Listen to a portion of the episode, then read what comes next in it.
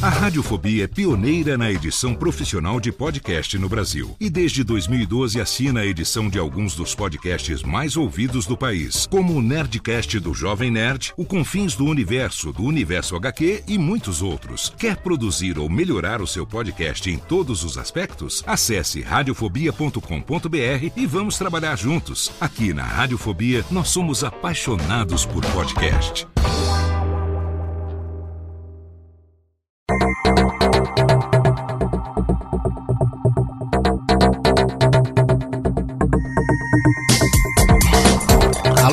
Técnica, alô Técnica, baixa trilha técnica, seja muito bem-vindo. Esse é o episódio número 70 do Alô Técnica e hoje a gente vai falar um pouco do que mudou em 14 anos de existência do podcast.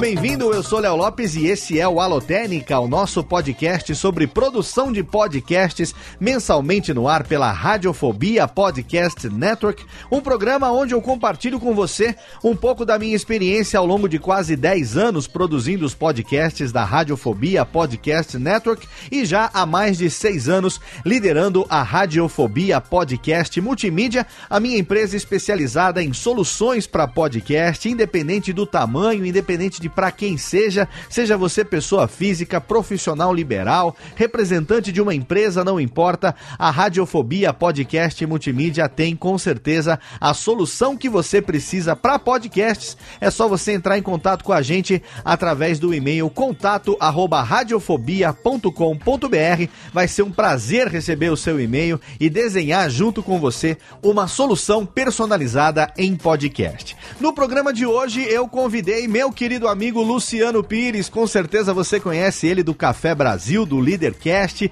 e a gente vai bater um papo sobre o que mudou ao longo desses 14 anos de existência da mídia podcast, desde que o termo podcasting foi utilizado pela primeira vez pelo jornalista Ben Hammersley no jornal The Guardian em 12 de fevereiro de 2004. Naquele momento ainda não se referia ao formato de transmissão via RSS, via feed, que é o que a gente utiliza, que a gente tanto conhece. O termo podcaster foi cunhado por Danny Gregoire em setembro de 2004 e de lá para cá muita coisa mudou. A gente vai conversar um pouco a respeito disso. Aquilo que o Adam Curry, o nosso podfather, o ex-VJ da MTV, produtor de áudio, empresário, criou utilizando o Enclosure que o Dave Winner, o programador, desenvolveu, uma especificação do RSS 2.0 que possibilitou esse conceito de podcast que a gente traz até hoje, daquele momento, o que foi que aconteceu em 2004 e qual é o cenário do podcast hoje em 2018,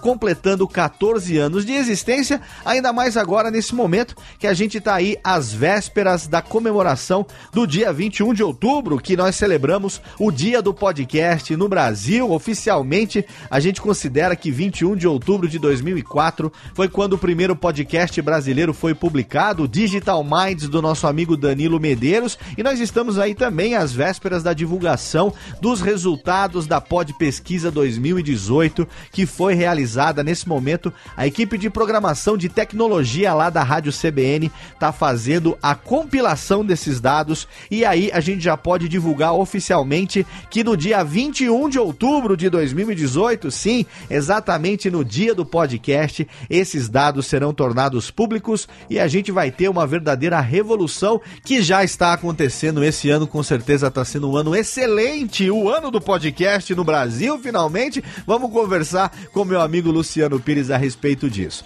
Mas antes de entrar no tema de hoje, eu quero convidar você que está ouvindo o Alotênica a se matricular na Alura, cursos online de tecnologia. Com certeza você já ouviu falar na Alura. Se você não conhece, eles são clientes da Radiofobia, podcast e multimídia. A gente edita o hipsters.tech, a gente edita o Nerdtech também, que faz parte lá da família de podcasts do Jovem Nerd e tem também o Like a Boss. Todos esses podcasts são produzidos pela Alura Cursos Online de Tecnologia e editados pela Radiofobia Podcast Multimídia e lá você tem nesse momento 644 cursos. Não é pouca coisa não. 644 cursos, tudo o que você precisa para trabalhar com programação, com design, com redes, banco de dados, desenvolvimento mobile, de vídeo e ainda esse ano edição de áudio. Eu estou aí atrasado na produção dos cursos de produção e edição de podcasts lá para a Alura. Recentemente eu tive aí um problema pessoal, minha esposa sofreu um acidente e tal. A vida ficou um pouco de ponta cabeça e os planos foram atrasados para uma série de coisas, mas ainda esse ano teremos o nosso curso lá na Alura Cursos Online de Tecnologia. Mas enquanto isso, você já pode se matricular e cursar todos os 644 cursos. Se você conseguir, com certeza você vai poder fazer todos eles com uma vantagem também, porque o ouvinte do Alotênica tem 10% de desconto no pacote anual da Alura Cursos Online de Tecnologia. É só você entrar agora em alura.com.br barra promoção barra alotênica e aí você vai se matricular com 10% de desconto. Então não perca tempo e se matricule agora mesmo na Alura Cursos Online de Tecnologia. E se você quer contribuir com a produção não só do Alotênica, mas de todos os podcasts da Radiofobia Podcast Network, você pode fazer isso através do sistema de assinaturas do PicPay, exatamente, um aplicativo que você baixa aí no seu smartphone, que você pode mandar e receber dinheiro dos seus amigos e você pode também pagar uma série de serviços e também contribuir com os projetos que você acredita através do sistema de assinaturas. É só você entrar lá em picpay.me barra radiofobia vai ter ali um QR Code para você fazer o scan no seu celular e aí você vai escolher um dos planos através do qual você pode contribuir. Tem o plano Ouvinte Radiofobia, que você contribui mensalmente com cinco reais. Tem o plano Ouvinte Radiofobia Classics, que você contribui todo mês com 10 reais. E tem o plano Ouvinte Alotênica, que você contribui mensalmente com 15 reais. E aí, como recompensa, você pode participar tanto do nosso grupo exclusivo no Facebook, como também do nosso grupo exclusivo no Telegram para você poder trocar experiências diretamente comigo e com os outros colaboradores do Alotênica. Então não perca tempo e contribua para a continuidade desse projeto através do sistema de assinaturas do PicPay. Agora, Técnica, roda a vinhetinha, chama meu amigo Luciano Pires, porque a gente vai entrar logo no tema de hoje. Alô, Técnica! Alô, Técnica! Alô, Técnica! Segue programação Técnica! Se o Alotênica fosse um restaurante, meu amigo Luciano Pires seria um habitué, uma daqueles que tem mesa cativa com o próprio nome, né? Que quando ele chega, o garçom já sabe aonde ele gosta de sentar, já puxa a cadeira, já traz a bebida preferida. Então sinta-se na sua cadeira cativa, meu amigo Luciano Pires, mais uma vez. Mas eu venho porque a comida é boa, cara. A comida é boa. a cerveja geladinha, então vale a pena vir, viu? É, é um prazer estar aqui de novo, Léo. Mais uma vez um prazer receber você aqui e hoje para a gente conversar um pouco, um programa sobre uh, um dos assuntos que a gente quase não gosta de conversar, afinal de contas, né? Falar sobre podcast. É... Pode o quê? Pode o quê? É, é, o que que pode, né? Não sabemos até agora o que que pode. Tendo em vista que é, nesse mês de setembro, não sei se você, Luciano Pires, tem essa informação ou não, mas a pesquisa do Alotênica, sempre acurada, trouxe a informação de que em setembro de 2004, o termo podcaster foi usado pela primeira vez. Uh, setembro de 2004, né? É, o termo podcasting foi usado pela primeira vez em 12 de fevereiro de 2004, numa matéria é, do jornal britânico The Guardian, assinada pelo jornalista Ben Hammersley. É, e nessa matéria ele falou a respeito do movimento que estava existindo ali naquele momento, cada vez mais forte, do que até então estava sendo chamado de audioblogging. Né? O blog estava vivendo um momento é, é, de crescimento.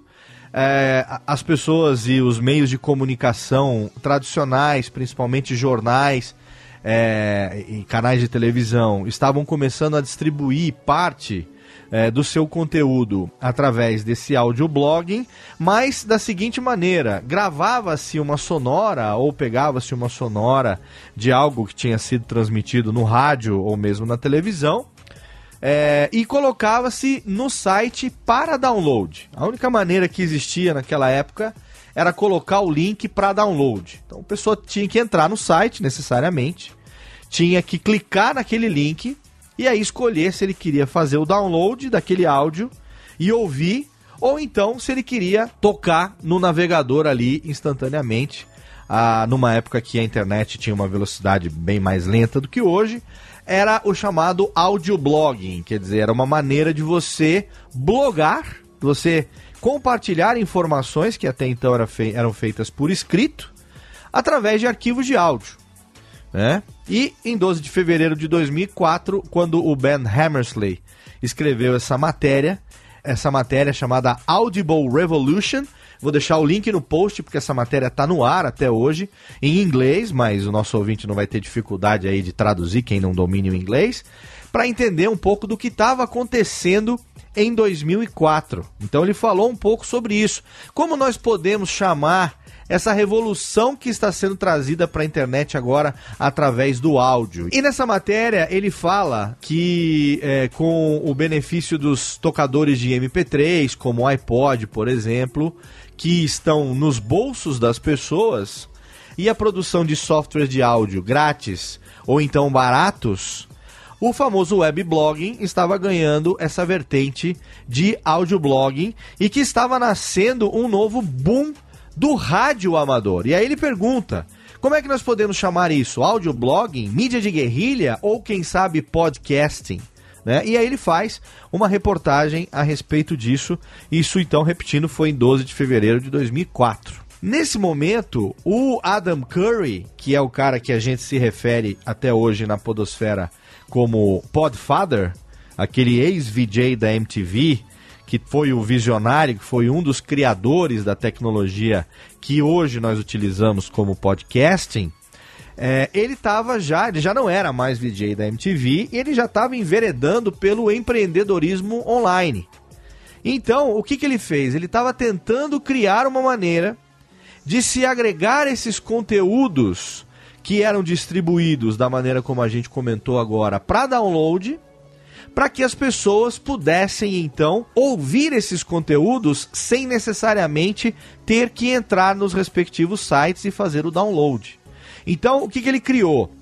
Graças à tecnologia do RSS 2.0, desenvolvida pelo programador Dave Winner, que ele criou um enclosure, ele criou o anexo, a mídia anexa. Já existia o RSS, onde se distribuía é, informação, e aí o David Winner achou uma maneira de você distribuir também arquivos de mídia junto com o RSS. Eu estou aqui fazendo de uma maneira bem resumida um overview da origem do podcast. Eu ainda vou fazer uma alotênica contando toda a história do podcast e tal, mas aqui, para efeito de introdução, estou fazendo aqui esse overview. O que, que o Adam Curry fez? Ele pegou essa tecnologia do RSS 2.0, essa programação criada pelo Dave Winner, e aí ele criou um aplicativo que foi chamado de iPodder. iPodder. E ele criou um algoritmo que fazia com que as pessoas pudessem, então, no iPod, pegar esse conteúdo que era distribuído via audioblogging e agregar esse conteúdo num único endereço, num único feed e escolher ouvir através do iPod que estava naquele momento no bolso das pessoas. E foi então que um cara chamado Danny Gregoire, em setembro de 2004, é, chamou as pessoas, os produtores que faziam isso pela primeira vez de podcasters. E até eu tenho aqui também o, o, arqui, o artigo original do grupo do Yahoo de desenvolvimento de developers desse iPodder. Quando ele usa podcaster, ele usa entre aspas. E ele bota entre parênteses assim: sim, eu gosto de criar novas palavras. Mal sabia ele o que estava nascendo ali, né? Exatamente. Ele estava cunhando um termo que definiria quem são as pessoas, quem são os produtores de podcast e a partir daí são 14 anos de história, tem muitas coisas que aconteceram ao longo desses 14 anos e nós estamos aqui hoje. Eu convidei você para a gente então comemorando, né, nesse mês de setembro de 2018, 14 anos da criação do termo podcaster, tendo em vista que estamos às vésperas de completar no dia 21 de outubro de 2018 os 14 anos do podcast no Brasil.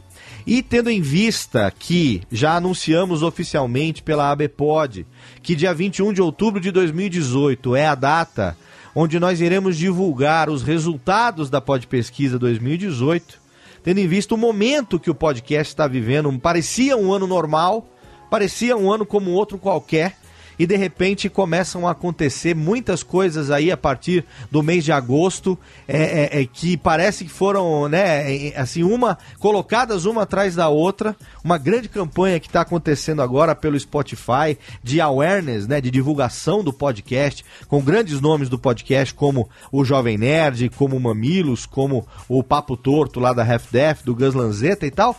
No momento de reconhecimento, digamos assim, do podcast, a gente não poderia deixar de falar um pouco a respeito disso. Então, tendo em vista esse preâmbulo, essa introdução, e tendo em vista que você, meu querido Luciano Pires, é o nosso um dos nossos decanos da podosfera brasileira, aquele que já completou mais de 10 anos de podcast, eu estou aí às vésperas de completar em 1 de março do ano que vem 10 anos de radiofobia, mas você já completou com o seu Café Brasil 10 anos, é, eu queria entender um pouco dessa história que nós já contamos lá no Radiofobia 47. Tem um link no post para quem quiser saber toda a sua história que você já contou para a gente já há mais de cinco anos. Mas eu queria que você contasse aqui no Alotênica um pouco é, de como foi que você, em que momento da sua vida, que você descobriu indiretamente que aquilo que você estava fazendo ou aquilo que é, é, um ouvinte estava fazendo para você poderia ser chamado de podcast, ou seja, você é um daqueles exemplos que é, estava fazendo podcast sem mesmo saber da existência do podcast. Isso aí. Deixa, antes disso, deixa eu fazer dois comentários aqui, que esse teu preâmbulo me, me inspirou aqui. Por favor. Primeira coisa é o seguinte: tem, tem um povo ouvindo a gente aqui que tem 28 anos de idade, e quando isso tudo aconteceu, tinha 14 aninhos. Né? Exato, exato, exato. A gente fala tão naturalmente dessa história toda, né? É. Mas lembrar agora que tinha uma molecada que não tinha a menor ideia do que estava acontecendo, que eles não, não chegaram a viver esse começo porque é, é, é, para nós é muito perto, né? Para essa molecada é tão longe, né? Quer dizer, um cara de 28 anos hoje tinha 14 anos quando isso tudo aconteceu, né? Sim, sim. A outra coisa fascinante é a forma como essa os caras pegaram tecnologias já existentes e na combinação de uma com a outra eles geram essa terceira coisa, né? Então já existia o iPod, alguém tinha inventado o MP3 ali atrás, né? Exato. Uh, uma forma de você uh, condensar a música e transformá-la em algum arquivo pequeno e de qualidade. E aí os caras começam a trabalhar com isso e geram uma terceira coisa para dar no que está acontecendo aqui hoje.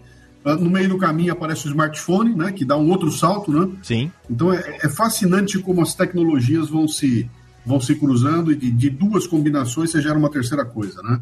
Isso é, isso é muito legal, cara. Mas a, a minha história lá é o seguinte: eu começo com o programa de rádio, boto o programa no ar na rádio, na rádio. Uh, da Rádio Mundial em São Paulo. Lá você tem que fazer o programa com 25 minutos. Então eu na, nasce com um programa ao vivo de 25 minutos toda sexta-feira, às sete e meia da noite, em São Paulo, né? Uh, e, e, é um programa de rádio, cara. Um programa de rádio que eu vou, eu chego lá ao vivo, sento, abro o microfone, falo com as pessoas, mas ele já nasce com um modelinho muito parecido com o que tem até hoje. Então a estrutura dele, a abertura, a forma como ele é utilizado, as músicas meio, isso já nasceu tudo assim, né?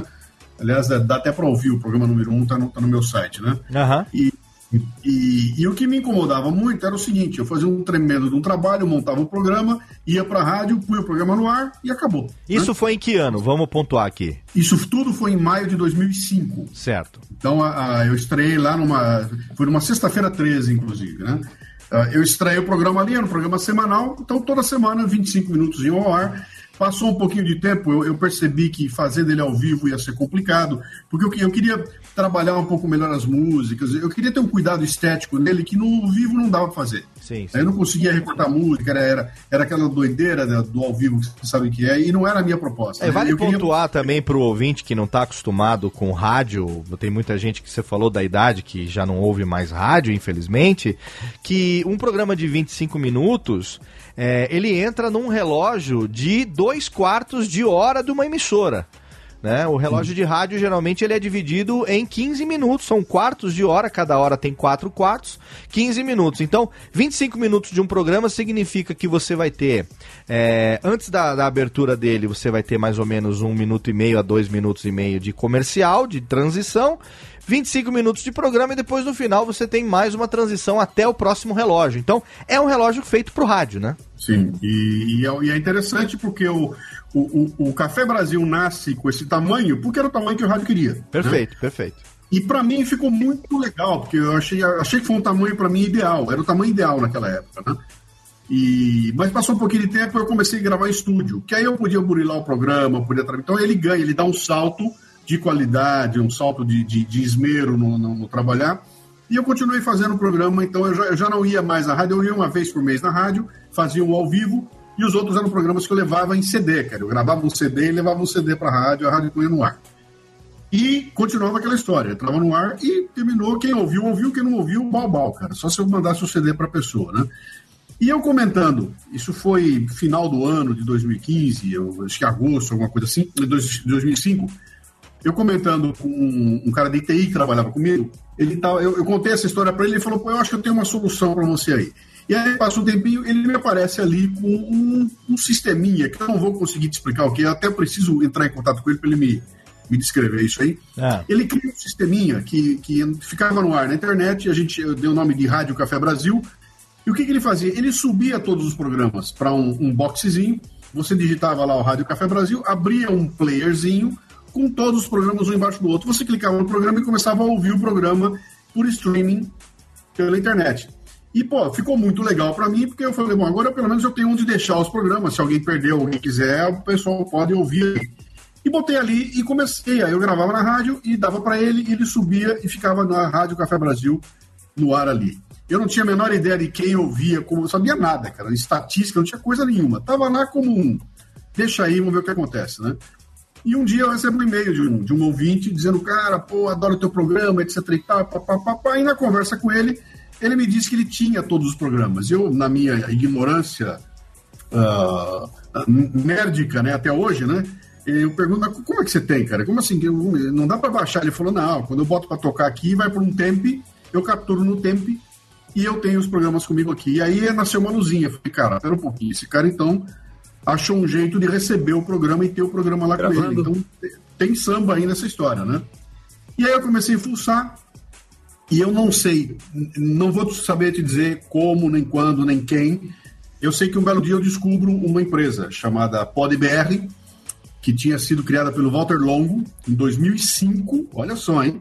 Era uma empresa para produzir e para distribuir podcasts, lá em Alphaville. E eu visito esses caras, esses caras estavam com uma proposta legal, né? Eles estavam produzindo já podcasts para empresas e, e, e, começando a colocar no ar e fazer o cardápio completo para vocês. Eu sentei com eles e falei: olha, eu não vou querer que você produza nada para mim, porque eu tenho um programa pronto. O programa está aqui nesse CD, eu só quero que você me faça toda a parte de distribuição. Bota no ar, bota esse negócio no iTunes, esse treco de feed que eu não tenho menor. Eles falaram: não, deixa comigo. E eu assinei um contrato com eles lá onde eu pagava 350 reais por programa para botar no ar. E, e, o dia que eu assinei com eles, eu falei, cara, se esse programa tiver um dia 3 mil downloads mês, eu sou o cara mais feliz do mundo, né? e, cara, no final de um ano tinha tido 450 mil downloads Olha aí. os programas. Né? E o interessante é o seguinte, cara, quando eu fiz isso tudo, eu nunca tinha ouvido um Nerdcast na minha vida. Certo eu nem sabia que tinha podcast no Brasil. Eu fui descobrir que tinha, a hora que o cara abriu um site lá, mostrou para mim vários podcasts, chatos os podcasts, era podcast de empresa, um negócio bem incipiente ainda, bem chatinhos, né? Eu só fui descobrir o Jovem Nerd o Rapadura, que eram os dois mais badalados da época, cara, meses depois que eu tava já com o programa que já tinha, já tava no ar com o podcast. Daí que eu fui entender que já existia uma podosfera, que já tinha gente produzindo, já tinha uma, o pessoal se reunindo, já tinha uma baita movimentação, foi aí que eu comecei a, a, a, perceber que tinha mais gente fazendo, né? Sim. Mas aquilo ficou como um acessório, era um acessório meu. O meu negócio era um programa de rádio e o podcast virou um acessório até que eu começo a receber feedback do, do podcast de uma forma incrível, cara. Começa a chegar e-mail, comentário, começa a ter uma movimentação em torno dele que a rádio, mas nem de longe tinha aquilo, né? Na rádio não acontecia nada com a rádio. De vez em quando entrava lá um telefonema, alguma coisa. O podcast começou a entrar três, quatro, cinco comentários no programa. E aí eu fui perceber que tinha alguma coisa diferente nele, né? Ele tinha o canal de ida e o canal de volta. E a rádio só tem a ida, né? E, cara, quando eu vi que esse negócio, eu falei, opa, pera um pouquinho que essa coisa vai. Esse negócio vai ganhar, vai ganhar força, né? Tudo isso aconteceu em setembro de 2006. É, então, o programa, eu, o meu primeiro programa vai na rádio ao ar em maio de 2005 e em setembro de 2006 nasce o podcast Café Brasil. Quando nasceu o podcast Café Brasil, eu já tinha feito 75 programas de rádio. Aham. Então ele, já estava formatadinho, já tava mais, já, já tinha mais uma manha, né, para fazer o programa ali que já estava mais é, arredondadinho. E aí quando eu percebi a força que o podcast tinha, eu tomei a decisão de mudar a- o meu eixo. Em vez de eu fazer um programa de rádio para colocar como podcast, eu comecei devagarinho a fazer um podcast que vai ao ar na rádio. Sim. Então, quando eu fiz essa inversão, e, e o pessoal fala, pô, mas o que tem diferença? A diferença é que a linguagem é outra. Exato. a- a- eu, eu, eu falo de, um outro, de uma outra forma, eu estou me dirigindo para a pessoa de um outro jeito, eu tenho, eu tenho uma liberdade que na rádio eu, eu acabava que não tinha lá, né? Sim. Ah, e a rádio aceitou, a rádio achou legal, aquilo bota numa deixa aí e acabou ficando, cara. Então, está na rádio até hoje. Sim, sim. Até hoje, toda Tem- semana ele continua na Rádio Mundial e está sendo distribuído para mais 30 rádios pelo Brasil aí. E foi assim que começou, cara. Foi, uma, foi, foi divertido e foi sempre na. na- não, não, não- o interessante é, não é que eu vi nada lá fora e fui fazer igual. Eu, Certo. eu simplesmente não sabia, por ignorância, eu não sabia nem que existia isso e acabou nascendo. Alô, Técnica! Alô, Técnica. Alô, Técnica. Segue programação Técnica. Olha que interessante, você está falando de setembro de 2006, é isso? Isso. Setembro de 2006. Eu tenho aqui uma matéria que eu vou linkar também no post. é, de maio de 2006. Mais precisamente, dia 17 de maio de 2006. E é uma matéria que, numa tradução rápida, é, o título é Como um ex-VJ transformou a mídia convencional na voz do povo. Você já ouviu falar de podcasting? maio de 2006. É uma matéria que conta como que o Podfather, o Adam Curry, né, o ex-VJ da MTV e um dos inventores do podcast, como foi que ele empreendeu e estava empreendendo na sua empresa chamada Podshow Network na cidade de São Francisco, especializada em podcast. Olha bem, especializada em podcast já em maio de 2006, ou seja, um ano e meio apenas após a criação da tecnologia que permitiu a distribuição via feed dos embeds no iPodder, que foi o primeiro aplicativo que ele desenvolveu para o iPod. Então, um ano e meio depois de ter criado esse aplicativo, ele já tinha largado tudo que ele estava fazendo e estava empreendendo em podcasts. E aí veio essa reportagem já para contar um pouco da história dele, do que estava acontecendo. E dessa matéria, eu tiro aqui algumas informações é, que são bastante interessantes e você vê qual a diferença cultural né, americana, onde nasceu isso, para nossa naquele momento ali, aqui no Brasil, aonde você estava fazendo isso sem mesmo saber do que se tratava. Lá, o cara que inventou essa tecnologia já inventou com uma cabeça visionária. Que a gente vai agora fazer o comparativo do que, que mudou em 14 anos. Mas uma pesquisa. uma coisa, Léo, só, só para te. O impressionante dessa história toda é que provavelmente, quando essa matéria saiu, a PodBR aqui no Brasil já devia ter sido montada. Sim, sim, com certeza. Quando eu, quando eu encontrei os caras em setembro, os caras já tinham uma carteira de, de várias, vários podcasts sendo feitos lá, né? Era, era, aquilo era. Hoje seria uma startup. Na época era uma empresa que estava nascendo. E foi o Walter Longo que teve essa sacada, cara. Ele sacou aquilo lá e aqui os caras nasceu uma empresa aqui no Brasil também, já para abrir esse espaço, né? E, e, e interessante, cara, a rapidez com que o Brasil abraçou essa, essa tecnologia também, né? Com certeza. Com certeza foi rápido. Tanto que o primeiro podcast brasileiro, a gente acredita ao Danilo Medeiros no seu Digital Minds, é, cuja data de publicação registrada é 21 de outubro de 2004, ou seja, é, apenas um mês após a criação desse termo podcaster. É, inclusive, nós tivemos a oportunidade de conversar com o Danilo Medeiros na Comic Con de 2017. Nós tivemos ele lá como convidado do Encontro Nacional de Podcasts. Na ocasião, eu gravei uma alotênica com ele. Se você aí que está ouvindo agora não ouviu ainda, eu vou deixar o link no post para você ouvir a nossa entrevista com o Danilo Medeiros, contando como foi esse começo. Um cara que ficou é, durante muitos anos totalmente alheio do que estava acontecendo na Podosfera. E aí, o nosso querido amigo Senhorá, editor também lá de Minas Gerais, conseguiu, na verdade, conseguiu não, ele resolveu simplesmente entrar em contato dele e falou: pô, mas eu nunca saí daqui né? É, o Papo Editado lá do Senhor é um editor também, grande amigo nosso. Ele lançou um podcast conversando, né, com o Danilo Medeiros e aí o Danilo falou: "Pô, mas eu nunca saí daqui. Simplesmente ninguém nunca me procurou para conversar a respeito disso".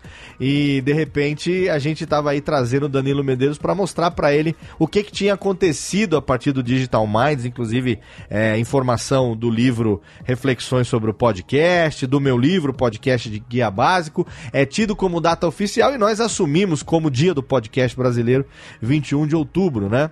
É, hum. Mas interessante, é, foi muito rápido a adoção aqui no Brasil do podcast por algumas pessoas que foram nossos pioneiros lá da primeira onda. Mas é interessante dessa reportagem aqui, que conversou com o Adam Curry, o seguinte que em abril de 2006, uma pesquisa realizada pelo Pew Internet e American Life Project na cidade de Washington, Estados Unidos, estimou que 29% dos proprietários de iPod ou de outros tocadores de MP3 já tinham feito download de podcast, o que significava naquele momento mais de 6 milhões de americanos.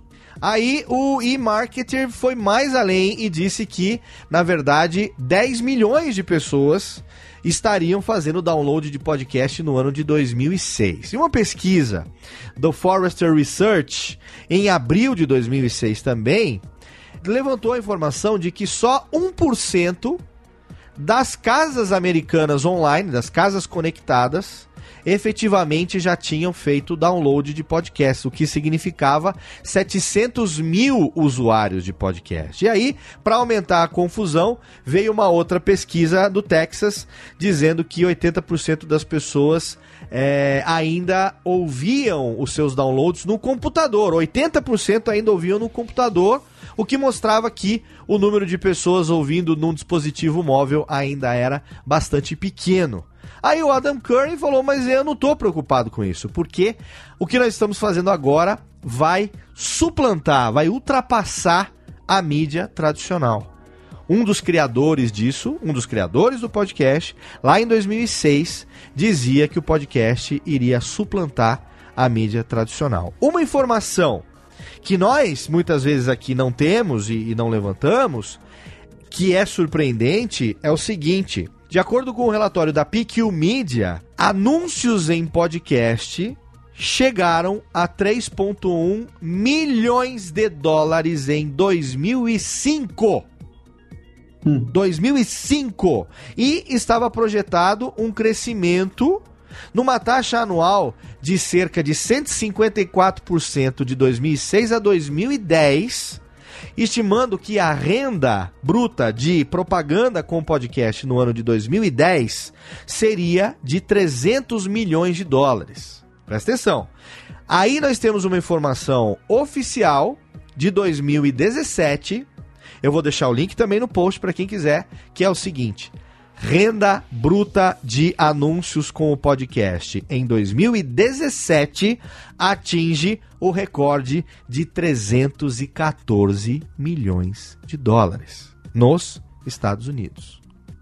Uhum. Agora eu te pergunto: o que faz com que um cara, ou isso é lógico que é uma divagação nossa, né? Mas é, ali, com menos de um ano da criação desse, é, desse veículo, dessa mídia, dessa maneira de se distribuir, projete para dali a quatro anos, que era o caso de 2006 para 2010, um crescimento que demorou-se um pouquinho mais, atingiu-se isso em 2017, e vale levantar aqui o seguinte, é que é, em 2017 a renda bruta de anúncios em podcast chegou a 314 milhões de dólares, mas isso era 86% a mais do que em 2016, que tinha sido 169 milhões de dólares. Sim, tem um, salto aí. Deu um salto de 2016 para 2017 e eu não vou abordar isso aqui agora em detalhes, mas essa reportagem diz exatamente quais os, os as temáticas, né, quais as segmentações de podcast que tiveram mais lucro e tudo mais, mas esse mesmo estudo diz que haveria um crescimento constante de três dígitos de 110% entre 2017 e 2020, ou seja, daqui a dois anos, e que daqui a dois anos esse número vai chegar a 659 milhões de dólares. É isso aí, cara. E lá em 2006, o Adam Curry teve a pachorra de dizer uhum. que essa mídia iria suplantar a mídia tradicional. Uhum. Então, olha só, então, você começa de um negócio é, com uma grande interrogação, e agora, 14 anos depois, você começa, eu tô falando isso mundo porque é a nossa referência principal. Lembrando que no mês que vem a gente vai estar tá aqui discutindo os resultados da Pod Pesquisa 2018, onde nós teremos levantado pela primeira vez o perfil também do produtor brasileiro de podcast. E aí nós vamos saber quanto que se gasta, quanto que se ganha de uma maneira ainda uh, né? Porque nossos amigos do Ibope, quem sabe agora adotem a nossa ideia, o nosso exemplo, se bem que eu acho difícil o Ibope conseguir 25 mil respostas relacionadas a podcast. Nem, nem, nem vai querer, né, cara? Eu acho complicado, mas é lógico que eu tô brincando, a gente... Não há dinheiro que pague uma pesquisa desse tamanho, cara. Isso aí é, é? Isso é economicamente é inviável para eles, né? A gente estabeleceu um contato próximo agora, não só com o Ibope, como também com outros meios que a gente vai divulgar no tempo hábil. É, tudo isso que a gente vai levantar está agora consolidando a equipe de programação, a equipe de estatística da CBN, altamente gabaritada, está fazendo um relatório que eu e o Luciano já tivemos acesso a uma prévia e podemos adiantar aqui que está ficando fantástico. Como diria o nosso querido amigo da Papuda, nunca antes na história da Podosfera Nacional se viu algo da maneira como a gente vai conseguir apresentar daqui a um mês. Mas o foco aqui é o seguinte, Luciano Pires, você que é um homem que tem mais de 60 anos de idade, você que viveu.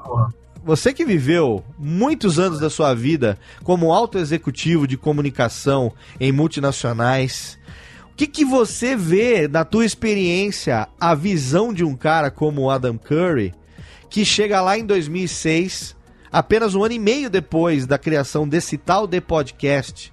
E ele simplesmente, não é que ele adota aquilo como uma alternativa, é, como um plus para estratégia de comunicação. Ele abraça aquilo como um business e pega uhum. isso e fala assim: não, esse vai ser o futuro da mídia. Então, a gente tem que considerar o que acontecia naquela época, né? Era, tinha acabado de estourar a bolha, né? A bolha estourou Sim. em 2000, 2000 e pouquinho, 2000. Sim. E, e, tinha aquela história toda de o cara tem que ser muito rápido, as empresas estavam crescendo muito rápido, novas ideias estavam nascendo, estava tudo muito rápido, né? Eu acho que a hora que ele sentiu o potencial que ele tinha na mão ali, porque realmente, cara, era uma época de discussão de, lembra de, de, como é que você fazia com venda de música na internet, como é que ia fazer distribuição de música, né? O iTunes uh, uh, arrebentando quando modela o sistema de distribuição de música. Estava se discutindo pirataria, você, será que dava para passar um filme pela internet? Como é que era? Tudo isso estava na discussão naquele momento, estava tudo muito cru. E eu acho que a hora que ele meteu a mão ali, ele sacou o potencial dessa história toda, porque uma coisa que a gente acabou não comentando aqui é o seguinte: quando, quando se fala que ah, no Brasil nasceu o primeiro podcast foi assim, lá foi assim. O que, que era o primeiro podcast? Não era, um, não era um áudio que o cara manda por e-mail para alguém. Já era um sisteminha com o tal do RSS que você comentou aí, tinha o tal do feed, né?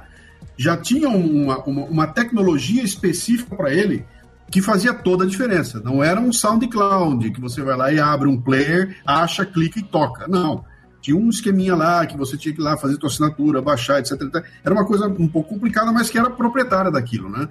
Então eu acho que ele, a hora que ele sentiu aquele potencial, o bicho viu ali cifrões na, na, na, frente dele, até porque não tinha lugar nenhum do mundo, né? Sim. Então, para mim, acho que foi muito natural ele ter feito aquilo lá. Agora, o que eu acho interessante nessa história toda, uh, Léo, é que se você coloca na perspectiva da internet, ou dos desenvolvimentos, bota na história aí, põe YouTube, põe, põe todos os sistemas que você viu nascer ao longo do tempo aqui. Sim.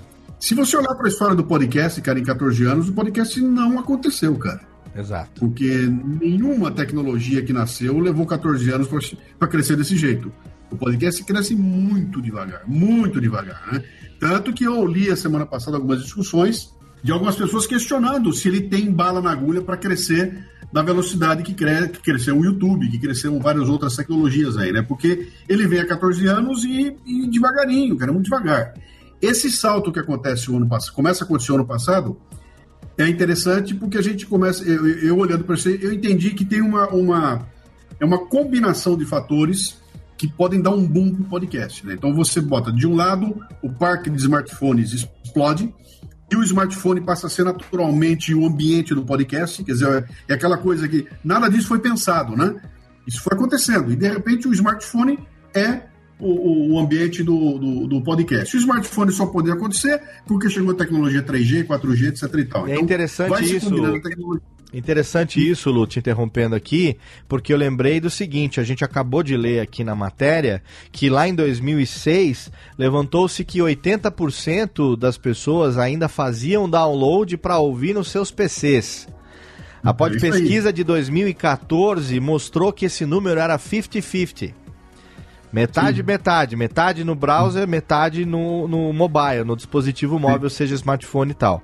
Hoje em dia morreu iPod, MP3 player, morreu tudo, tudo virou smartphone e nós já levantamos isso aqui né, no programa passado, é, que a Pod no programa retrasado, no caso, não me lembro direito, mas enfim, quando a gente conversou com o Paulo lá da CBN, que a Pod Pesquisa já está mostrando pra gente, vai mostrar mês que vem, que a gente tinha, no momento que a gente levantou aquela prévia, 84% de pessoas ouvindo no mobile. Suplantou qualquer outra maneira de ouvir, e isso, como você bem disse agora, com muita propriedade, só se tornou possível porque toda pessoa hoje no planeta praticamente tem um smartphone no bolso. Então, então superada a questão da tecnologia, de ter acesso, que todo mundo tem acesso com o aparelhinho que está no bolso, que já é uma tremenda vantagem, Vem outra questão que é o seguinte: pode o quê? O que é podcast? Isso, isso aí nunca foi popularizado. E começou a ser de três ou quatro anos para cá, quando as rádios brasileiras entram no jogo e o termo podcast começa a ganhar popularidade. Então, todas as, as rádios. Você liga hoje uma, uma CBN, você liga uma Jovem Pan, eles estão falando naturalmente a palavra podcast durante a programação, né? Então, isso ajuda a popularizar, sem contar o crescimento da base de ouvintes, o crescimento do número de podcasts uh, produzidos do país. Quer dizer, isso a coisa amplia e o termo começa a crescer, vai começando a criar uma familiaridade. Então, ao mesmo tempo que fica familiar, que existe um tal de um podcast por aí, ele está absolutamente acessível. Você vira uma pessoa e fala, tira, mostra seu celular aí. O cara mostra, você, papapá, tá aqui, ele assina na hora, né? Uh, e junto com isso aparece agora o, o, Google Podcasts, né? Exato. Então eu diria que essa, juntando essas, esses três pontos, a gente consegue fazer aquele salto que apareceu ali. Quer dizer, nós temos um salto importante que dá reflexo. Eu estava olhando a minha curva de, de, de, downloads, ela deu uma crescida e não caiu mais, né? Então, é, é, é o que está acontecendo aqui? É, é, o meu programa foi diferente? Não, cara. É, a, a, o ambiente de distribuição, a familiaridade, está começando a ganhar um espaço que não existia antes. Mas ele continua sendo muito devagar, né? Ele continua sendo vagaroso. O que está acontecendo de interessante agora é que uh, por muito tempo, a gente dependeu exclusivamente do iTunes e de algumas outras, uh, os aplicativos ou, os, os agregadores, né?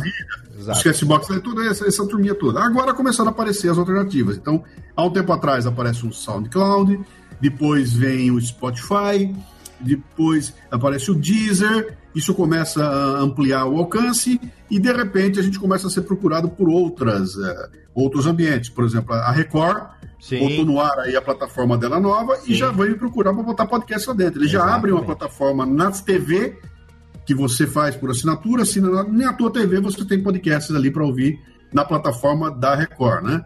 A Sky, Sky eu atrás procurando Sim. informação também para ver como é que ela faz isso aí.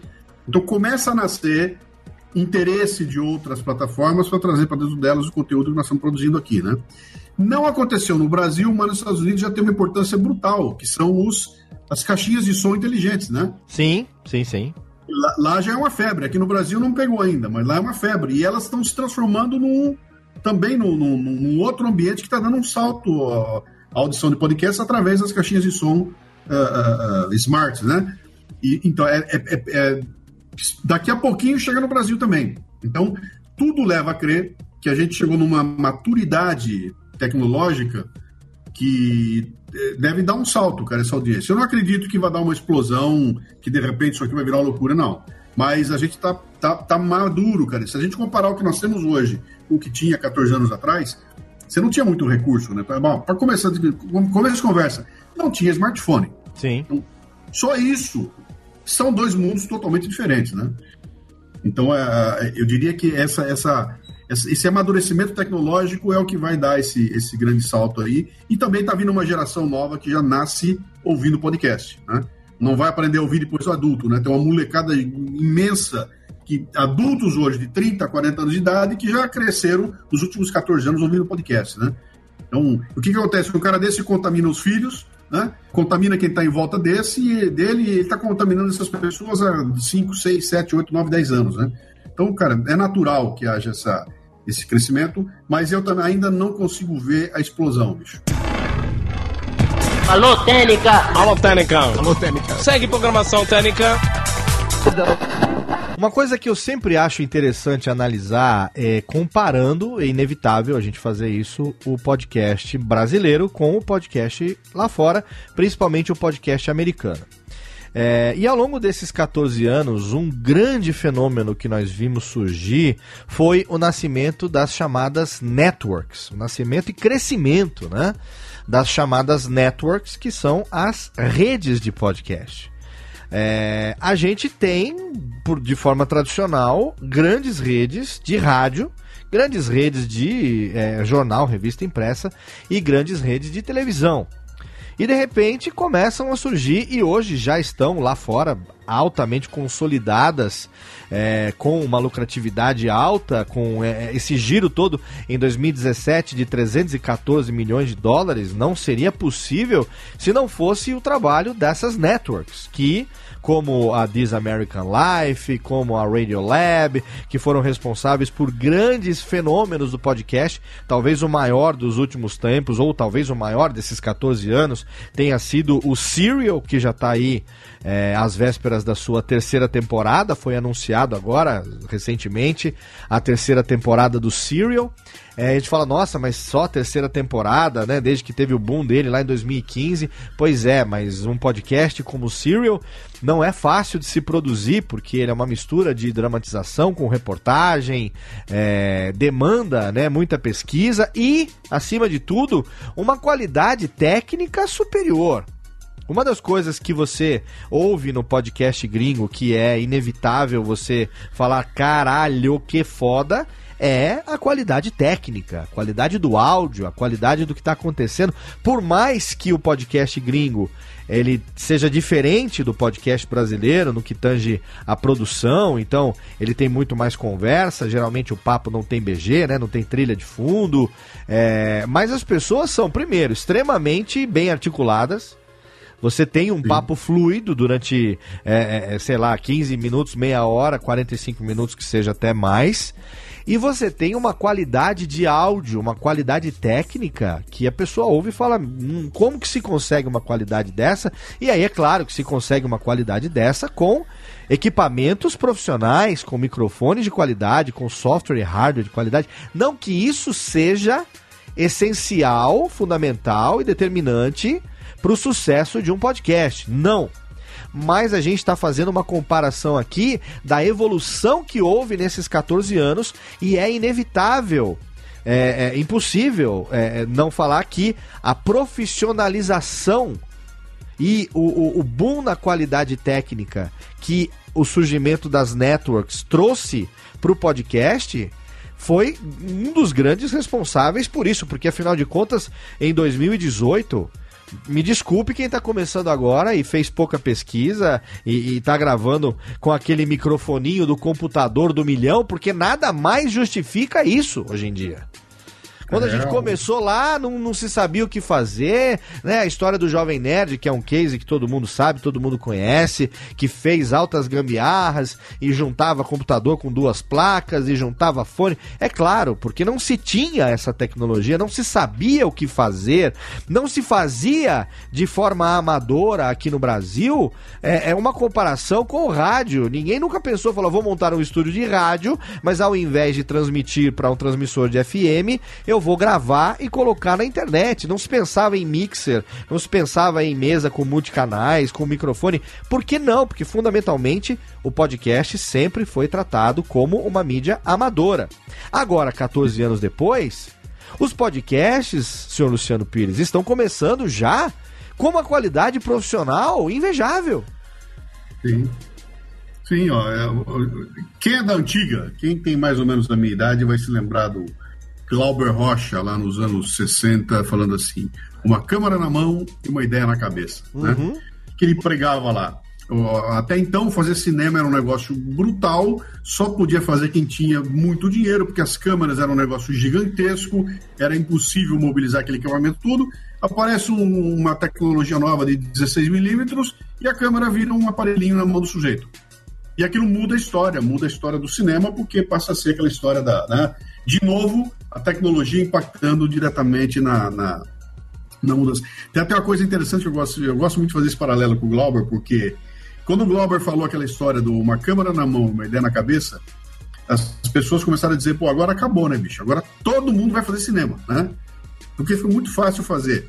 E não demorou muito para o pessoal descobrir que não era nada disso, cara. Não é só ter uma ideia na mão, uma, uma câmera na mão, uma ideia na cabeça. Sim. Sabe? Tem que ser a ideia. E você tem que saber muito bem mexer com aquela câmera, porque exige um grau de, de, de habilidade com aquilo tudo que não é qualquer um que vai fazer, né? A mesma coisa aconteceu quando começa o podcast e a turma olha para aquilo e fala: pô, isso é muito fácil, bicho. Liga o microfone, senta aí, moçada, vamos sair falando, né? E foi assim que ele nasceu, né? Vamos Sim. sair falando e senta aí. E dane-se o resto, né? Só que, pô, 14 anos depois, a grande parte das pessoas que ouvem podcast já tem o ouvido treinado para ouvir coisas com qualidade, sabe? Foi, treinado pela Rede Globo a ver imagens com qualidade, foi treinado a, a, a, a, ouvir um som de qualidade, porque ouve músicas naqueles fones e tudo mais. Para que você chegue com um negocinho meia boca e joga ali, já não dá mais para você é, é, conviver muito bem com isso, né? A mim, por exemplo, me incomoda muito, cara. Se eu pegar um podcast com conteúdo legal e tecnicamente sofrível, eu, cara, eu, eu perco tesão. Sim, sim. Eu perco tesão, sabe? É, eu e, também. Até, até essa, é uma das, essa, por exemplo, é uma das razões de eu nunca ter feito e pretendo não fazer podcasts meus gravados por Skype ou por Hangout, como nós estamos fazendo aqui, né? Sim, sim. Eu quero fazer, vem pro meu estúdio, senta aqui na minha frente e vamos Vamos junto aqui é. É, utilizar o máximo que a tecnologia pode dar, né? Sim, o ouvinte hoje agora está ouvindo o meu, o meu áudio numa qualidade melhor, porque eu estou gravando do meu estúdio, do meu microfone aqui, e você, como hum. no momento dessa gravação tá é, em Foz do Iguaçu, né, que você foi para um evento, tá gravando do quarto do hotel, é, a gente tinha que gravar esse programa porque eu queria mesmo fazer essa pauta aqui agora. E você sempre reticente, porra, Léo, mas o meu áudio não vai ficar legal porque eu tô na porra do hotel e não sei o quê. Então, porque, porque a gente tá acostumado a gravar lá no teu estúdio com equipamento de alta qualidade. E geralmente você capta o seu próprio áudio, manda pra gente utilizar sempre. Então é um preciosismo que, na verdade, não é um preciosismo, né? É um capricho e por capricho a gente é, pode dizer fazer algo de maneira caprichada, de maneira bem feita, que nós temos e que é, faz parte da nossa característica e que exatamente por isso, talvez exatamente por isso, incomode tanto hoje é, a essa altura do campeonato, muitas vezes você ouviu um programa que, como eu sempre digo, parece que foi lá gravado dentro de uma lata de Todd, né? Sim. E, e, e esse, esse apuro técnico aqui acaba chegando no, no, no, no no consumidor, ah, cara. Acaba chegando no, no ouvinte. Chega nele. É por isso que quando o pessoal fala, eu ouço, eu, eu ouço o cafezinho na velocidade 1,5. Eu falo, pô, cara, você tá ofendendo o Lalá, bicho, é, você faz meu, isso. Pois é, cara. Não faça isso, Tem um trabalho de edição nele ultra elaborado. Quando você bota na, na velocidade 1,5, acabou, cara.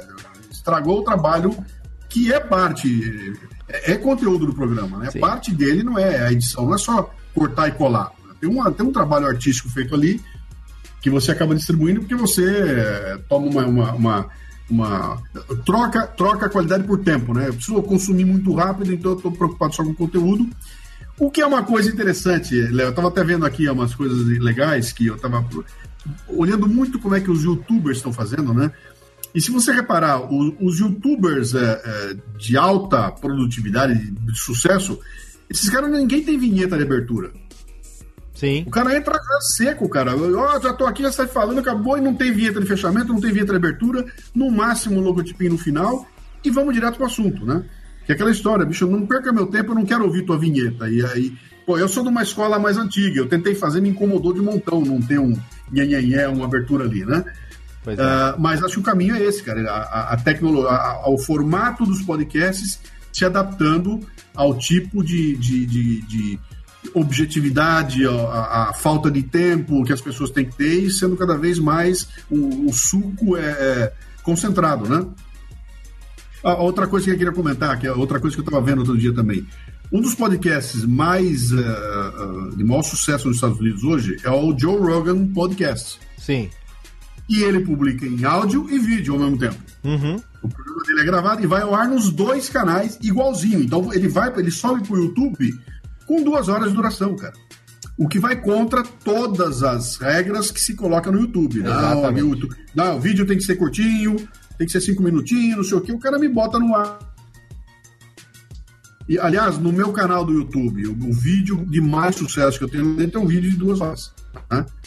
Uh, então, tem alguma coisa acontecendo no meio do caminho, é a fusão do podcast com imagem, Está acontecendo com as rádios também. Você viu que agora o bordão da rádio da Jovem Pan hoje é a rádio que vê, né? Sim, a rádio que a gente e, vê, exatamente. Os caras estão colocando câmeras e estão usando direto. Então, tá vendo agora uma migração? E a gente, olha, eu não acho que muito longe daqui a pouco o podcast ser exatamente isso, cara. Os podcasts de. de fica é cada dia mais comum o podcast áudio e vídeo é, é, combinados, né? Também é um saltinho de tecnologia. É uma bobagemzinha. Eu jamais faria isso com a câmerazinha do meu laptop. Sim. Se eu fosse fazer, eu teria que ter câmeras elaboradas, porque, porque eu sou eu. Sim, inteiro, né? Sim, sim, sim. Mas, mas, já, já, já deve ter neguinho aí fazendo com câmerazinha de. Até com o iPhone dele, gravando áudio e botando vídeo no ar também. Então, me parece que esse caminho é irreversível, viu, Léo? Você, Luciano Pires, o cara que comprou um equipamento distribuidor de sinal de câmera para poder fazer sozinho a gravação com três câmeras ao mesmo tempo. É, mas o meu negócio é diferente, né, cara? Aquilo são os é. cursos. Sim, eu sei, mas eu tô dizendo ao nível do capricho de você fazer ao vivo e poder fazer aquela coisa da edição em tempo real dos vídeos e cortar. Corta para dois, corta para três aqui, fazer. É ali como ninja, que é o que eu faço no Radiofobia ao vivo, mas com áudio, né? E você ter. Léo, já, já tô abandonando tudo aquilo lá, Léo. Tô abandonando tudo. Já tá indo embora também, já. Porque a tecnologia atropelou tudo, cara. A é. tecnologia é. atropelou tudo. Já, pego, já peguei um software agora aí que. Eu fui, fui, fui beber na fonte dos gamers, né? A moçada dos gamers. Ah, certeza.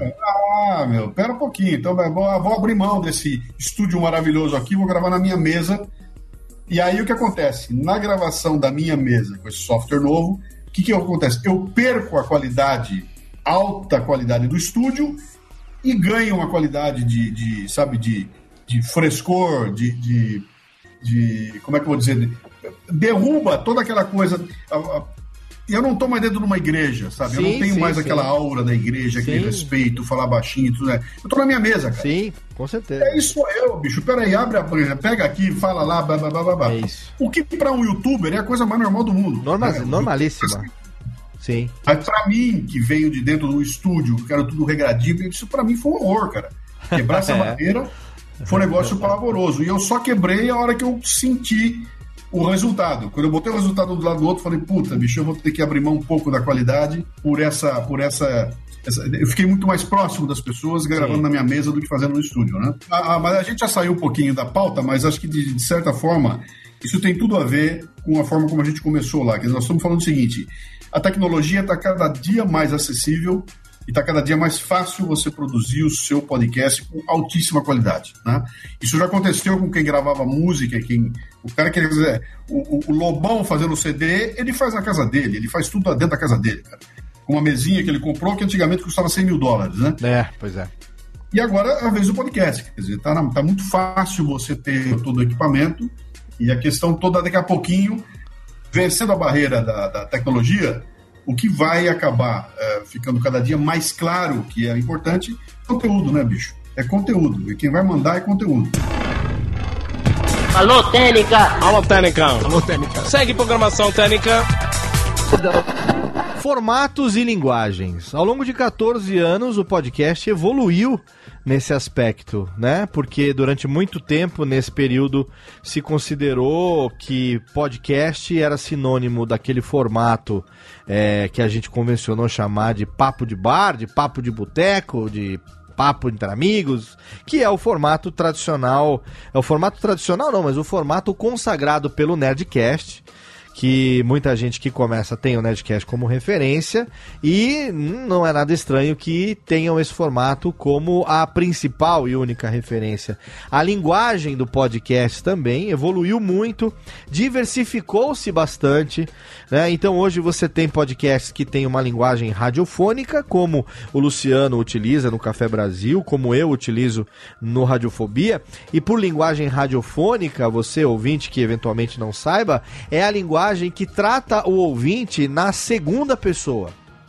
Quando você fala é, pro ouvinte, trata o ouvinte por você, na segunda pessoa do singular, né? É, é, você aí, meu querido amigo, você que está me ouvindo, porque a gente é, é, utiliza essa linguagem que é uma, uma herança do rádio, eu, oriundo do rádio, Luciano, começou também esse programa no rádio, aonde a gente aprende que cada ouvinte é um ouvinte, é uma individualidade né? É, você dificilmente, isso você pode pensar, tem uma certa lógica nisso, é, você dificilmente vai parar para conversar, no caso do podcast, ou mesmo no rádio, é, encontrar uma galera que está parada ouvindo aquilo ali. Geralmente é uma pessoa com um fone de ouvido ou uh, né, uma, uma dona de casa ouvindo seu rádio, fazendo a sua limpeza, ou fazendo seu almoço, né, ou um segurança trabalhando, ou um jovem ali com o seu fone de ouvido fazendo a sua academia, no seu transporte. Então a linguagem radiofônica é a linguagem de segunda pessoa. Mas você tem no podcast também, tudo é permitido, não existe regra, não existe certo nem errado, mas você tem a linguagem do audiodrama, você tem o formato e a linguagem ao mesmo tempo, que é diferenciado, que é da narrativa. Você tem também aquele que é voltado para a terceira pessoa, que trata o público por vocês, e aí galera, que é uma coisa mais de youtuber mesmo, né? Vocês aí que estão escutando, é quem me acompanha, tô fazendo para vocês e tudo mais. Mas é inegável que ao longo desses 14 anos, é, isso diversificou de uma maneira onde é muito saudável a gente ver o surgimento de podcasts que cada vez mais diferenciam, é, não só nos seus formatos, como nas suas linguagens também, né, Lu? É, e é natural, né, que acontecesse isso, né? A gente vê. Ó, as, as, pessoas que estão entrando estão trazendo o seu histórico, né? Uhum. Então, então tem, tem, gente de toda parte. Eu gravei aqui uh, recentemente com o Márcio Balas, né? Grande, grande Marcião, grande. É uma figuraça. E ele faz o podcast dele, que é o Balascast, e você Balascast. escuta aquilo e fala, cara, isso aqui é. Isso aqui ele vem com circo, ele vem com humor, ele vem com stand-up comedy, ele vem com improviso. Ele traz toda aquela, aquela bagagem dele para o universo do podcast e acaba é, implementando coisas ali que são geniais, né? E como ele, tem várias pessoas que vêm do seu segmento profissional e que acaba trazendo coisas. Eu acho que isso é a riqueza, cara, do podcast. Ele, ele, ele, é, eu comentei outro dia, eu dei uma entrevista outro dia, o pessoal me perguntou como é que vocês definem podcast, eu falei liberdade. Para mim, podcast é liberdade. 100%. E esse é o negócio, cara. Eu não estou amarrado numa rádio, eu não estou amarrado na, na, na nos 12 minutos, eu não estou amarrado na hora do intervalo, eu não tenho nada. Eu sou livre. E aí é, é, é muito rico isso, né? E a gente vai tateando e descobrindo o que, que funciona e o que, que não funciona, cara. Então eu acho que faz parte desse crescimento. Eu, eu acho que não tem fórmula nenhuma. Não acredito que haja nenhuma fórmula. Acho que você pode ter um podcast com cinco caras, com dois caras, com um cara só. Uh, aliás, eu, nessa matéria que você está lendo aí, uh, em inglês, eu achei divertidíssimo. O cara colocou: tem um podcast dos Estados Unidos que são os versos da Bíblia em Klingon. Isso é fantástico. Acredite ou não, versos da Bíblia em Klingon. Outro dia alguém anunciou aí que tinha um podcast em, em, em código Morse, cara. E eu fui, entrei pra ver se era e é, bicho. Você liga lá e. Cara, é, é muito louco. Cara, bicho, tem é um muito... podcast que eu achei demais, que eu vi esses dias, chama Pode Dormir. É. é um podcast que foi feito para você botar pra ouvir e dormir. Dormir. É, dormir. Ele é tão enfadonho é, sabe, é. um, um, papo mole, uma musiquinha assim, que não é para você absorver o conteúdo, é para você ouvir e ficar cansado e dormir. e dormir. Cara, isso é, isso é genial em tantas camadas. Sabe? É, é genial em tantas camadas, porque mostra exatamente aquilo que você chama de liberdade, eu chamo de versatilidade do podcast, que é uma folha de papel em branco que aceita qualquer coisa. Né? E, e, é importante a gente falar isso aqui porque é, nós que estamos vivendo o podcast no seu dia a dia, é, eu tenho uma empresa que ela é especializada em produção de podcast, eu hoje sou radialista que me realizo 100% como podcaster no meu, no meu tempo integral. É, eu sou, obviamente, suspeito para dizer isso, mas não é um negócio que surgiu do nada. Tipo assim, ah, de repente vamos fazer, sabe? Não. Foram, pô, quase até para chegar aqui, já vai fazer 10 anos de batalha, Luciano, a mesma coisa. Então muitas vezes a gente fala alguma coisa que a, a, às vezes é interpretado como é, cagação de regra, ah, porque tem que ser tal coisa. Não, não é que tem que ser tal coisa. Pela minha experiência de 10 anos, uma década fazendo isso, eu já errei e acertei o suficiente para saber que tal coisa dá certo e tal coisa até agora para mim não deu certo. Então é fruto de tentativa e erro. O que muita gente chama de cagação de regra, que tá começando agora, ah, porque tem que ser assim. Não, querido, não é que tem que ser assim. Eu tentei de várias maneiras, não funcionou. Fiz assim, funcionou e tem funcionado até agora. Então, consagrou-se pela prática minha que assim para mim funciona. E quando eu digo, eu digo como uma, um aconselhamento. Tente fazer dessa maneira. Mas é claro que cada um, e isso vem a liberdade que você está se referindo, cada um vai encontrar a sua maneira de fazer. E isso que faz o podcast ser tão foda. Porque não existe uma escola hoje de podcast. Por mais que eu tenha livro publicado, por mais que eu tenha tutorial, por mais que eu tenha curso, não é nada definitivo é a minha, o compartilhamento da minha experiência. Que você faz, que o Jovem Nerd faz, que o, o Guga Mafra faz, que o Merigo lá do B9 faz, que outros tantos, Jurandir, outros tantos que já estão fazendo há tanto tempo, compartilham as suas experiências. Né? E a gente faz isso aqui no nosso dia a dia. Muitas vezes a gente fala mais porque a gente está vive, não tem, não tem um paralelo. A gente eh, vive isso intensamente todos os dias já há, há muito tempo. Então, para ser confundido, né, uma indicação de algo que se faz e tá dando certo com uma cagação de regra, pode chamar como for. É, é, é algo que a gente está sujeito a isso no dia a dia, é inevitável, né? A gente é vidraça, então tem que aguentar as pedradas que chegam também de vez em quando, né, Luciano? Tá, faz parte, né? Não, o que, o que a gente pode fazer é dar conselho, cara. E conselho segue quem quiser. Então, é, esse então. é o então. eu, eu, não, eu, não, entendo nunca como cagação de regra, sabe? Eu tô dando conselho, bicho. Olha, uhum. pra mim funcionou assim. Se vai funcionar com você, eu não sei, cara. Ah, por quê? Porque você não tem uma voz igual a minha, porque você não tem a, a, a, a, cultura musical que eu tenho, e por outro lado, você tem um jeito de falar que é muito mais agradável do que o meu você tem um domínio de uma técnica que eu não tenho. Né? Exato, né? exatamente. Então eu, eu, vou voltar de novo ao exemplo do Márcio Balas. Eu, o Balas entrou comigo lá no meu estúdio e a gente fez uma troca. Eu gravei o Leadercast com ele e ele gravou o programa dele comigo. Sim. Então a gente fez uma troca ali na hora, cada um gravou o seu. E eu fiquei encantado, cara, com ele fazendo aquelas loucuras dele dentro do meu estúdio, né? E, e cara, e, e eu olhando, ele falou, cara, eu jamais faria o que ele faz ali. Sim porque aquele não sou eu, aquele é o Balas, aquele né? é o Balas. Agora né? é riquíssimo, uma delícia. E se alguém me perguntar, cara, o que, que eu devo fazer, eu falei, eu, eu, eu duvido que eu daria um conselho para ela igual ao conselho que o Balas daria. Entendeu? E, e, o meu conselho não é melhor que o dele, nem Sim, o dele deve ser melhor é que o meu. diferente. São conselhos que se adaptam, adapta a ele, serve para mim, serve para ele e vambora, cara. Vamos, bota no ar isso aí, depois vamos ver o que acontece. O dia que começar cagação de regra, o, o e, e aí vem um, um, lance interessante que eu estava pensando comigo outro dia aqui, sabe? A, uma coisa que nós, nós, dois estamos envolvidos até o, até o pescoço nisso, né? Que é o, é o lance da Abipod, né? E, e, da gente reconstruir a Abipod, botar Sim. ela para funcionar e tudo mais aqui. O grande medo que eu tenho nessa história toda aqui é que ela acabe se transformando num, nisso, sabe? No, o que, que é ela? O que, que é a Abipod? A Abipod é aquela que caga a regra, né? Que define o, o, define o que é feed. É, vou procurar na porque ele vai definir, eles vão fazer.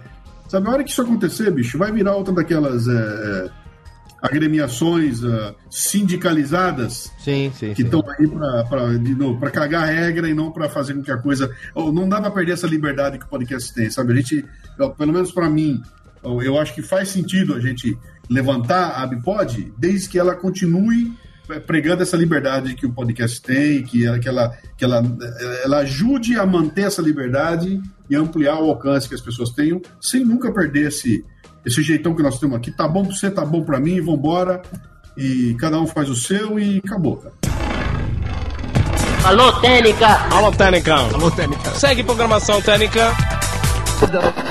Um ponto que a gente não pode deixar de abordar, ainda que de maneira ampassant, Luciano, é como que ao longo desses 14 anos, uh, ainda que de maneira, digamos, vagarosa, não tão significativa quanto a gente gostaria, uh, conseguimos conquistar uma certa relevância para o podcast e por conseguimos, eu falo todos os podcasters, para todos os produtores, é, para começar, ainda que de maneira incipiente, né, poderia ser muito maior, comparado com lá fora ainda não é nada, chamar a atenção de anunciantes para o potencial que o podcast tem é, de engajamento, de fidelização dos seus ouvintes, para a gente poder vender publicidade e fazer um dinheiro, afinal de contas, não há pecado nenhum nisso, haja visto que o Podfather, né, o Adam Curry, lá com um ano e pouco de existência do podcast, largou tudo e foi lá, criou uma produtora e no primeiro ano já faturou, não ele sozinho, mas podcast como um todo, 3 milhões e 100 mil dólares, que para um primeiro ano de uma mídia que ninguém conhecia, eu considero extremamente relevante. Eu não sei contar você, mas eu acho que é o número para se tirar o chapéu. Claro que demorou depois mais 12 anos aí para se conseguir, é, é, é, como se diz, multiplicar por 10, decuplicar é, acho que é, é isso aí. Decuplicar 3,1 milhões de dólares virou 314 milhões de dólares. Aqui, óbvio que a gente está longe disso demais aqui no Brasil, mas de certa forma a gente percebe cada vez mais.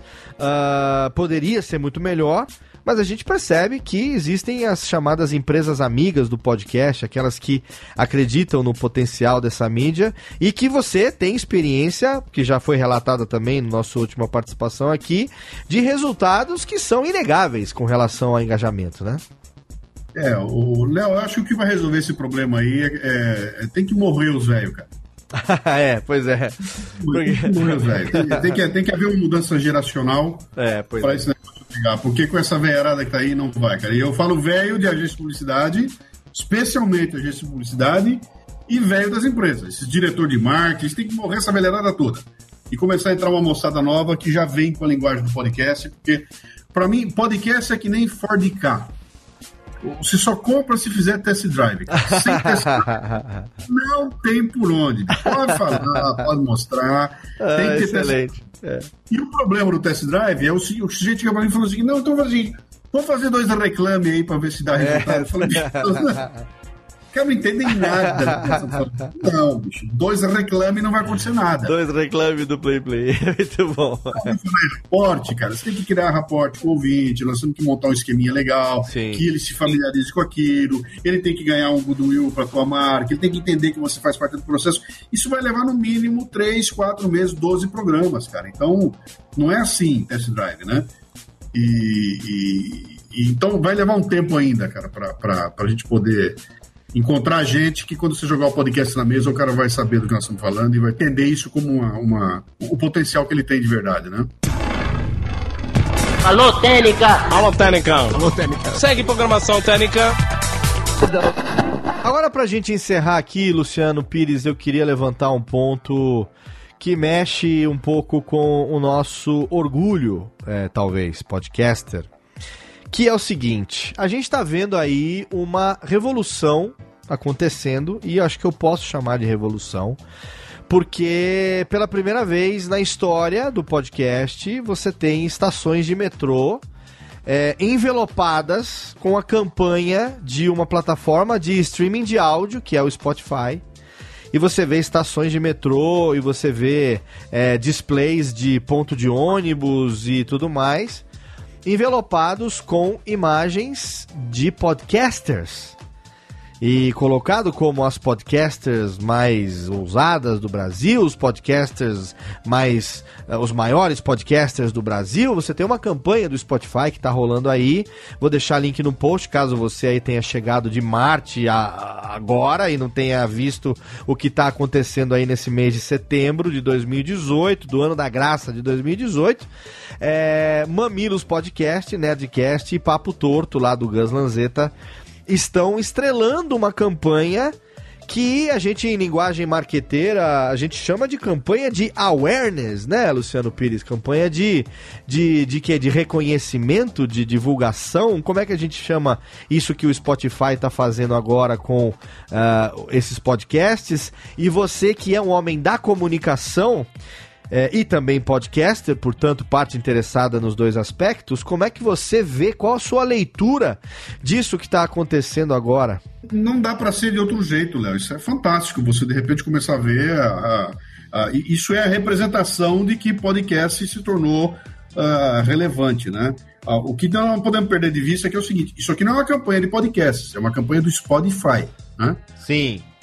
Uma plataforma, Spotify, botou grana para divulgar um produto que ela tem lá dentro, que é o produto uh, podcast, que eles já sacaram o potencial que tem. Então, eu diria, o que está por trás disso é que, para mim, é o grande lance dessa história. Eles não botariam essa grana lá e não fariam esse movimento se eles não tivessem visto a, a, a o potencial que essa coisa tem. Eles devem ter as medições dele lá dentro. Certamente. Os caras devem ter impressionado com isso. Né? Certamente. Então, e o, o lance todo é o Spotify Uh, sendo Sim. uma plataforma talvez a, disputando com Apple Music lá, né, com iTunes e tal, uh, das, das mais relevantes do, do mundo, né, mundialmente falando, ter apostado no podcast para essa campanha, sendo que é uma plataforma que tem ali artistas renomados, internacionais e tal, mas certamente está mirando nisso um novo público que eu dei uma entrevista recentemente e disse Disse e repito aqui agora que as plataformas de streaming, no meu ponto de vista, não teriam uma relevância tão grande para o podcast é, comparado com os agregadores, porque para mim o perfil de quem consome música no streaming, e eu sou um consumidor de Spotify diário, esse meu perfil é diferente do meu perfil de consumidor de podcast através do meu agregador. Tanto é que eu ouço podcast no meu agregador e ouço música no Spotify. Então eu disse nessa entrevista, que não foi ao ar ainda, por isso eu não posso deixar o link nem falar o veículo, mas eu disse que é, no meu ponto de vista, o, a plataforma de streaming seria extremamente importante para a divulgação do podcast, mas que, por exemplo, para mim como consumidor, não mudaria meu hábito. Mas se eu não conhecesse podcast, certamente ela me traria um awareness ali, um reconhecimento, né? Uma, uma, é, uma divulgação de algo que para mim não era familiar e poderia ser uma porta de entrada do podcast, caso eu não fosse consumidor. Sem dúvida nenhuma. O que eu tenho de gente me escrevendo dizendo que descobriu o meu podcast pelo, pelo Spotify, cara, toda semana tem neguinho que, ah, eu fui ver o que, que era aquilo lá, descobri e estão atraindo. Então, isso aqui é o legal, sabe? É você você reconhecer ou ver que uma plataforma como o Spotify reconhece a importância que tem no podcast. É quando o pessoal da Record me liga para dizer estamos botando uma plataforma nova no ar e queremos o teu o teu, é, é, é o teu produto junto conosco aqui. Sim, né? sim, sim. E quando eu falo assim, a gente quer, cara, ver um contrato, bicho, ver um contrato de empresa para empresa, um contrato gigantesco. Grande, mandar um abraço pro Marcelão aqui, grande Marcelão da Record que mandou nosso contrato aqui. Sim. É, então, tudo, mas é profissional o negócio, né? O negócio, o negócio foi assim, isso que você tá falando, eu tô brincando aqui, eh, brincando com o Marcelo, mas para mim também foi surpreendente é, a maneira como ele falou assim: não, a gente tá lançando um aplicativo, nosso aplicativo já tem uma área dedicada para podcasts. Nós já fizemos uma pesquisa, né, de, de, de é, top of mind, a gente já identificou ali que há uma, um, uma segmentação e tal. Então a gente está querendo ver se a gente consegue já lançar a plataforma com podcast. Cara, isso até então era algo impensável. É, ninguém se preocupou com isso, né? O pessoal tá ouvindo a gente, talvez não saibam aí, mas quem não souber, a plataforma chama-se Play Plus. Play Plus, né? exatamente. Playplus.tv. E é, é... O que, que, é isso aqui? É uma plataforma onde a, a Record quer levar pro, pro, para a internet o que ela já tem produzindo ali. Então ela montou uma plataforma gigante ali, você faz o teste, faz uma assinatura e, e, dentro dela você vai navegar por Eu vou, eu vou dar, eu vou dar uma explicação bem mobral aqui, que se o Marcelo ouvir vai ficar muito puto comigo, mas seria o Globoplay da Record, entendeu? Mas, é, basicamente é isso, que, que o Globoplay nada mais é do que o Netflix da Globo. Então é a mesma coisa, né? O Netflix da Record, uma plataforma mobile que você tem a, a opção da assinatura premium, mas o que chama a atenção e chamou a atenção da gente, eu e o Luciano compartilhamos da mesma experiência nesse sentido, é de termos sido é, é, lembrados e contatados para a gente poder entrar já na plataforma. E, e, aí entra uma questão, Luciano, que eu quero levantar aqui para a gente encerrar. Claro que é uma reflexão aqui que nós gostamos tanto que se deixar a gente fica aqui por duas, três, quatro horas conversando sobre podcast. Mas eu quero levantar aqui uma provocação. E, e agora eu vou, vou reverter para você, você que é o provocador lá no Café Brasil, lá no Leadercast. Eu que já fui provocado tantas vezes por você, é, direta no Leadercast e indiretamente toda semana no Café Brasil, eu quero fazer uma provocação aqui para você agora, que é o seguinte: é... o podcast não é podcast do ponto de vista técnico, do ponto de vista daquilo que nós consideramos historicamente podcast, como tendo sido ah, criado pelo Adam Curry, com base na tecnologia do Dave Winner, de você ter um enclosure e poder assinar um feed que distribua e entregue para o ouvinte ah, os episódios de acordo com a preferência dele, no momento que ele quiser, da maneira como ele quiser, sob demanda e tudo mais. E de repente você tem plataformas como o Spotify que estão colocando podcasts no seu catálogo. Você tem plataformas como o Play Plus da Record, como o aplicativo da Sky, como uh, outras tantas que estão surgindo agora. E eu te pergunto: isso que está acontecendo agora está transformando o conceito de podcast? Ou o conceito de podcast continua o mesmo. Nós precisamos, para ser podcast, estar existentes num feed válido.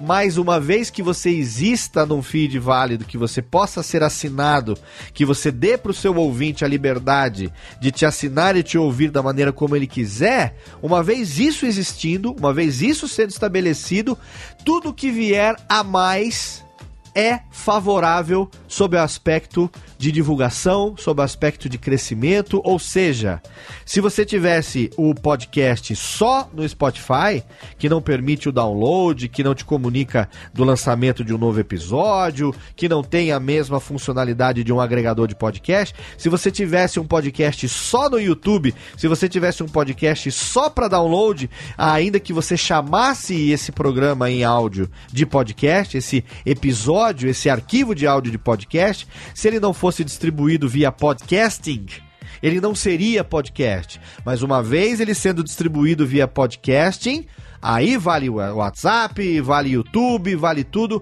como um plus, como diria meu vizinho aqui, como um plus a mais para você poder uh, conquistar, quem sabe, um público que não te conheça. Eu quero lançar essa provocação para você. Isso tudo que está acontecendo agora muda o conceito de podcast ou amplia o conceito de podcast?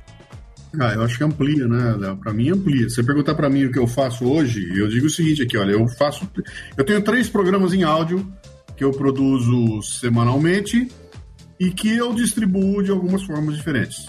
Eu distribuo como podcast, eu distribuo como WhatsApp, eu distribuo no YouTube, eu distribuo onde for, né? Como a coisa mais forte que eu tenho é podcast, eu chamo aquilo de podcast Café Brasil, né? Perfeito. Mas eu acho que isso tudo é uma ampliação e, é, e faz parte dessa transição, cara. Nós estamos migrando para algo que eu não sei muito bem o, o, que é. Até porque se você pegar o seguinte, faz um, uma comparação. Cara, para ser filme, tem que ser projetado no cinema? Exatamente. Isso que eu comecei a pensar cada vez mais, sabe por quê? Porque a é. gente tem como tradição chamar tudo que tem na TV de TV. Sim. Chamar tudo que tem no rádio de rádio. Sim. E o podcast era só uma maneira de distribuir um conteúdo em áudio na internet. E de repente você está ampliando isso para que o podcast seja podcast. Sim. Dá para entender? O, o, o, é, quando você, de, quando agora, você agora define. Imagina o seguinte, imagina o seguinte, ó. Eu produzo o meu programa na rádio e também em podcast. É assim que está funcionando. Você acabou de ouvir nosso programa. Se você quiser ouvir, ouça também a versão podcast que nós Sim, temos aqui. É assim que acontece hoje. Então, a produção, do, o conteúdo produzido é uma coisa que utiliza canais de distribuição diferenciados. Se o canal de distribuição está distribuindo um podcast original, ele não vai deixar de ser podcast, porque o nome já pegou nele lá, né? Sim, sim. Mas é um programa, é um programa em áudio sendo transmitido por diversos canais diferentes aí. Eu nem sei se não vai pintar uma hora dessas um canal desses aí que vai detonar a questão do podcast, cara. Então, é Sabe? isso que eu estou refletindo. Ele vai atropelar o podcast, né?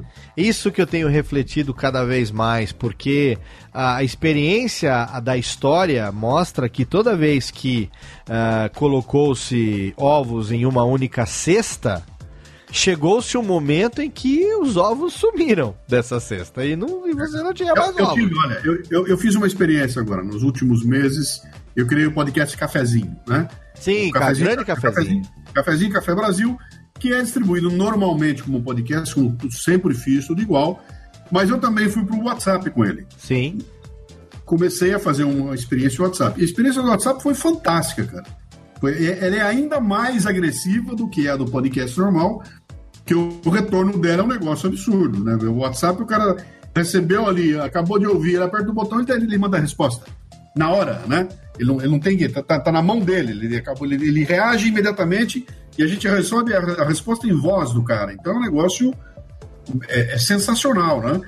E, e, e, a gente chegou rapidamente, cara, em 4 mil é, é, assinantes. 4 mil assinantes é, recebendo aquilo ali, com um negócio interessante que o podcast não tem, que é a capacidade de você fazer a, a, a, o compartilhamento daquele arquivo, né?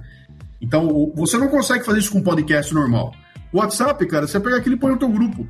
E de repente você recebeu aquele, aquele arquivinho e bota num grupo onde tem 50 pessoas, e aquelas 50 botam num grupo, num grupo onde tem 20, e aquilo vira um negócio impressionante, cara. Eu, eu sei que eu publico para 4 mil pessoas. Sim. Agora, dali para frente, a progressão geométrica daquela distribuição, eu não tenho a menor ideia do que é.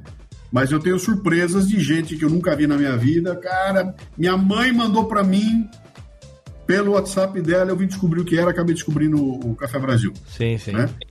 Então, o que é aquilo? É um canal totalmente novo para ser explorado ainda. E, e que é, e fica muito difícil você considerar que aquilo é um podcast, né? Claro. muito estranho, né, cara? Aquilo lá. Embora, embora o que aconteceu? Pô, o cara assinou, o cara pediu e está recebendo no aparelhinho dele, né? Uh, então, na teoria é, mas é, começa a ficar complicado de você definir. Então, acho que o que vai acontecer, a gente vai acabar se, se fechando naquela história. O que eu sou? Eu sou um produtor de conteúdos em áudio, tá? Como é que você distribui? Como é que você quer distribuir, cara? Eu posso fazer do jeito que você quiser. Um deles é podcast. Como uma alternativa e não como um único meio de se fazer aquilo, né? Então você amplia o conceito você tem a forma tradicional de se fazer, eu sou defensor de que sim, é, porque é a mais democrática, até porque, né? Você pode escolher o aplicativo que você quer, você pode ouvir da maneira como você quer. Eu não me canso de conhecer novos programas que eu assino e faço maratona, ouço desde o primeiro episódio, programa que começou em 2010, em 2013, sei lá. Então, é, eu não conseguiria fazer isso de outra maneira. Né? O podcast me dá essa liberdade. Eu, como consumidor, ele me dá. Eu, como ouvinte, ele me dá essa liberdade. E como produtor, ele permite que eu dê ao meu ouvinte essa liberdade. Né? E isso é algo impagável, você poder escolher. É o que os meus filhos hoje, de uma comparação aqui direta, é, fazem através do YouTube, no momento que eles assistem o que eles querem da Netflix. Ele, eu tenho TV a cabo aqui em casa, tenho três pontos de TV a cabo, tem 400 e caralhada de canais aqui e tal. Pergunta quantos eles assistem. Ah, e essa história de você falar pro moleque, esteja na frente da TV às sete e meia da noite ou você não viu o filme? Nada. Para com isso. Nada, tirando o pequenininho que gosta de ver lá o cartoon, lá o Discovery Kids e não sei o que, e a esposa que depois do banho senta para ver o Food Network. Se eu tivesse é. só como assinar só esses três canais, eu estaria lindo, porque eu, tanto eu que quase não, praticamente não vejo mais TV, é, e os dois mais velhos, é tudo conteúdo sob demanda, é tudo internet. Eles estão com o computador, com o smartphone, com o tablet e ali eles escolhem a programação deles. E o podcast é isso, né? Então, é, é, é, é olha só, a gente em 2018 está vivenciando aquilo que o Podfather, o Adam Curry, em 2006 já dizia que o podcast iria suplantar as mídias tradicionais. E eu não me canso de participar de eventos, eventualmente convidado para compartilhar essa experiência de ser radialista e produzir podcast e tal, é que muitas vezes os radiodifusores mais tradicionais, os velhos, como a gente se referiu um pouco mais cedo, estão é, com medo de que a internet coma o rádio, de que a internet tire dinheiro, tire público. E aí eu não me canso de dizer para eles: olha só, isso só vai acontecer se vocês enxergarem a internet, o podcast, é, como seus inimigos quando você abraça como, como amigo, como alternativa, quando você, como rádios, como a CBN, que já foi citada aqui, como a Rádio Bandeirantes, como a Jovem Pan, por exemplo, abraçam a internet como uma alternativa, na verdade não é como alternativa, que está andando paralelamente ao rádio, né? Inclusive é. o slogan foi modificado para se adaptar a isso. Então é sinal de que o radiodifusor soube enxergar a revolução que estava acontecendo e ele se antecipou a ela para que ele não fosse né, canibalizado pela sua falta de visão a respeito do quanto que essa mídia pode seguir ou não. Afinal de contas, a não ser no carro hoje em dia, quem ouve rádio propriamente dito? Né? É, quem fica em casa e liga o rádio para ficar ouvindo Exatamente. rádio lá? É muito pouca gente, cara. E a hora que até... esse povo morrer, vai estar uma molecada nova aí que não vai admitir, cara. Eu quero, eles vão querer liberdade para eles, né? Sim, exatamente. Coisa que a rádio não vai conseguir dar. É isso aí. E eu até ouço rádio no dia a dia, eu ainda consumo rádio, mas eu ouço pela internet, que, tá, que eu tô do lado do computador o dia inteiro trabalhando, ou no meu smartphone, que eu sincronizo com o, o, o aplicativo do, do, do, do display do carro e eu vou ouvindo no display do carro pelo smartphone. Então, se não for a internet, eu não tenho nem rádio mais, entendeu? Eu uso rádio todo dia, programa jornalístico, ou pelo YouTube, ou no meu computador, ou pelo aplicativo aqui no, no, no smartphone. Então, no aparelho. aparelho de rádio, é, aparelho de rádio em si é só no um, carro mesmo. Um aparelho com receptor de FM, né? Porque o AM nem que você tenha, hoje em dia já não tem mais rádio para sintonizar, infelizmente. É, a gente já não tem mais. E aqui se deixar, a gente fica até amanhã conversando, mas é uma reflexão, uma, uma reflexão, é claro, é bastante íntima, bastante pessoal, minha e do Luciano. O objetivo não é fazer, além de números que a gente trouxe, algumas informações aqui, cujos links estarão aqui no post do programa para você, é, trazer essa reflexão. Afinal de contas, estamos aí celebrando 14 anos desde que a nossa querida mídia podcast nasceu. Muita coisa mudou e pela tendência do que está acontecendo agora, ainda tem muita coisa para mudar. E Luciano, cada vez mais eu me convenço de que o ano do podcast no Brasil é sempre o ano presente. É o ano atual, né? É é não vai aí. ser ano que vem, nem foi ano passado. Ano passado foi no ano passado, esse ano está sendo esse ano. E ano que vem vai ser ano que vem, porque a gente está sendo surpreendido positivamente cada vez mais. É, e a gente só tem a, a, ter uma expectativa bastante otimista com relação ao crescimento da nossa querida mídia. Agradeço muito você, meu querido Luciano Pires, por ter aceito aqui o convite mais uma vez de participar comigo do Alotênica. Se eventualmente, eventualmente, num caso raro, raríssimo, tiver alguém que está ouvindo esse programa aqui que ainda não saiba quem sois vós e onde estáis online, por favor, deixai aqui seus links. Eita, deixa-lo aí, deixa-lo aí. Escreva café, escreva café Luciano Pires ou Café Brasil Podcast no Google, Leadercast e tá resolvido o assunto aí. Não precisa nem deixar o é, Café Brasil, Leadercast e o Cafezinho Café Brasil são meus três meus três podcasts. Estão todos hospedados no portal cafebrasil.com.br. Léo, deixa eu deixar uma dica aqui é, é, cara, não tem nada a ver com o que nós estamos falando, é completamente fora, é prosaico. Excelente. Mas eu vou, dar, eu vou dar a dica porque aconteceu nesse momento aqui agora e pode marcar, marcar um momento histórico aqui interessante, cara. Eu estou falando com você aqui gravando, do meu lado a televisão ligada no quarto aqui, na Rede Globo. Sim. E terminou agora o The Voice Brasil. Certo. É o quarto ano consecutivo que o Michel Teló ganha. Ah, perfeito. Acabei de ver no Twitter aqui também. Isso não é por acaso, cara. Ninguém ganha quatro vezes por sorte.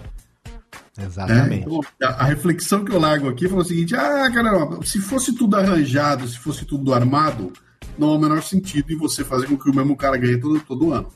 E se está ganhando, o que, que esse cara faz para durante quatro anos ganhar o programa, cara? Eu vou, eu, eu vou sair investigando isso agora. Olha aí, temos uma reflexão aqui a respeito disso e nada é por acaso, né? Fruto de um esforço, de um estudo, de um preparo é, e de uma é, digamos, uma estratégia voltada para um objetivo, né? Você tem que vale perfeitamente para quem faz podcast. Com certeza, com toda certeza.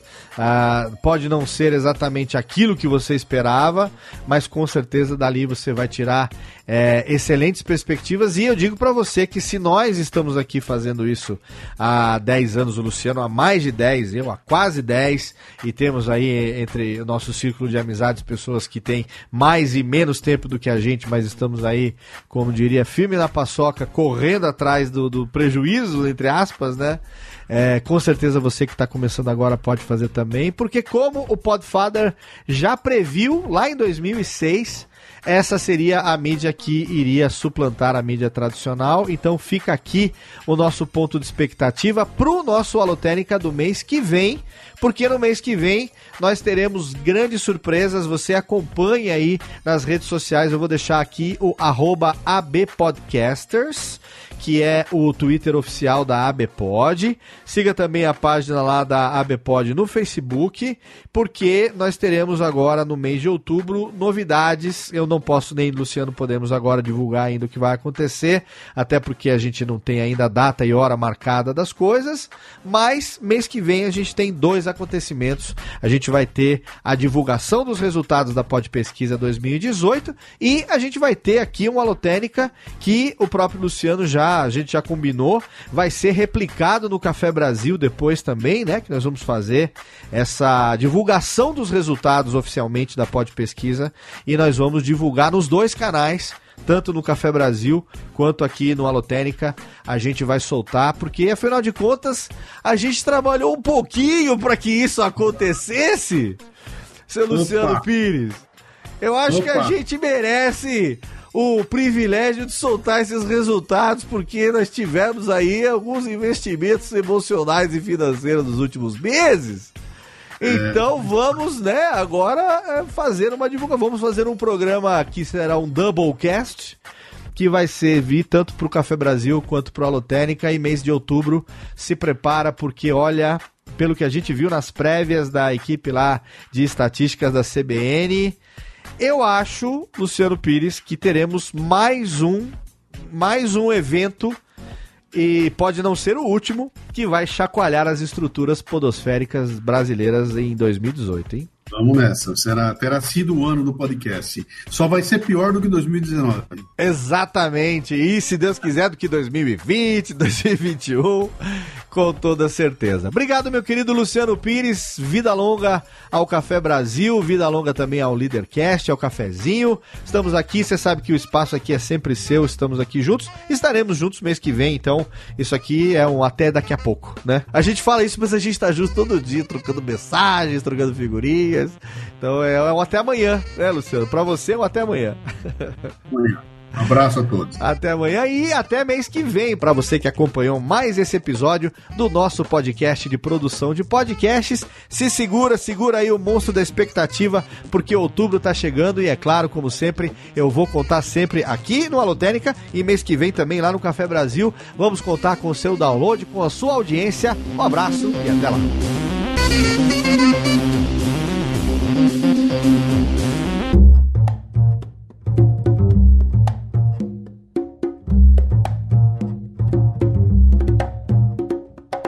Este podcast foi publicado pela Radiofobia Podcast Network. Olá, eu sou Léo Lopes e quero convidar você a ouvir o Pod Notícias, a sua dose semanal de informação sobre o mercado de podcasts no Brasil e no mundo. Um podcast curtinho de 15 minutos com o resumo de tudo que acontece nesse universo do podcast que cresce a cada dia e que chega até você toda segunda-feira às 7 horas da manhã no seu agregador de podcast preferido e também no YouTube. Acesse agora em podnoticias.com.br.